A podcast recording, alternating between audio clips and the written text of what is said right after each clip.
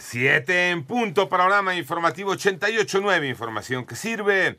Yo soy Alejandro Villalbazo en el Twitter, arroba Villalbazo 13, jueves 1 de septiembre, Iñaki Manero. Y en el panorama estiman que la inflación general en México toque techo este trimestre, María Inés Camacho. La inflación en México continúa a la alza, alcanzando niveles no vistos en dos décadas. Sin embargo, se espera que pronto alcance su pico. Estamos esperando que este tercer trimestre sea el pico de la inflación y que a partir de ahí eh, la inflación vaya disminuyendo eh, para eh, estar muy cercanos a la meta primer trimestre de 2024. Fue la voz de la gobernadora del Banco de México, Victoria Rodríguez Ceja, en tanto que Jonathan Heath, subgobernador del Banco Central, advirtió que la reducción al subsidio de las gasolinas que aplica la Secretaría de Hacienda no ayudará a bajar el costo de los combustibles. Seguramente nosotros no vamos a ver reflejado una baja similar en el precio de la gasolina. Para 88.9 Noticias, María Inés Camacho Romero. En el panorama nacional, la Suprema Corte de Justicia de la Nación desechó el recurso que interpuso la Fiscalía General de la República para no entregar al Instituto Nacional Electoral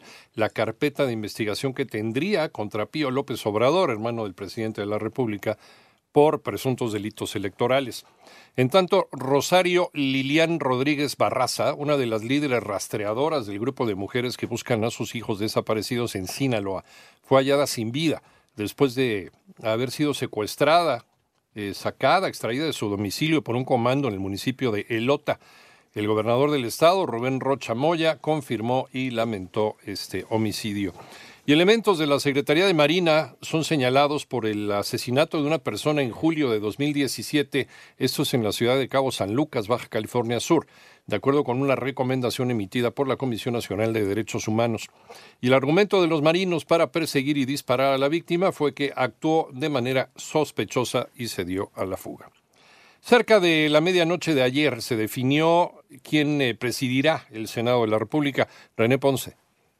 En medio de un ambiente de polarización entre Morena y la oposición en el Senado de la República fue electo como presidente de la mesa directiva el legislador morenista Alejandro Armenta Mier. Luego de su nombramiento, el senador de Morena se comprometió a cumplir con la autonomía, imparcialidad, objetividad y proporcionalidad que se debe garantizar en la Cámara Alta, así como impulsar un debate respetuoso y los acuerdos que permitan tomar decisiones en beneficio del pueblo de México. Finalmente aseguró que promoverá un acercamiento con todos los poderes de la Unión. Ofrezco desempeñar una conducción parlamentaria ordenada y pulcra, respetando la ley y nuestros ordenamientos. Para 88.9 Noticias, René Ponce Hernández. Vamos al panorama internacional. Dos personas fallecieron y otras cuatro presentan una neumonía bilateral desconocida en la provincia de Tucumán, al norte de Argentina. Las autoridades ordenaron el aislamiento preventivo de un sanatorio mientras se investiga el origen del brote que no corresponde a COVID, gripe ni influenza, informan los servicios de salud. En tanto, la ONU advirtió sobre la posible comisión de crímenes contra la humanidad cometidos en la región china de Xinjiang. Esto en el contexto de la aplicación por parte del gobierno de estrategias antiterroristas y contra el extremismo.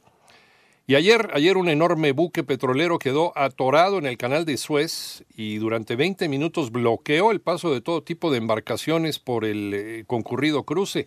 Este suceso hizo recordar el incidente similar ocurrido en 2021, cuando un barco quedó atorado durante varios días y el impacto económico fue tremendo. Y la aerolínea Lufthansa, la aerolínea alemana, canceló todos sus vuelos de mañana por un paro de pilotos que exigen mejoras salariales.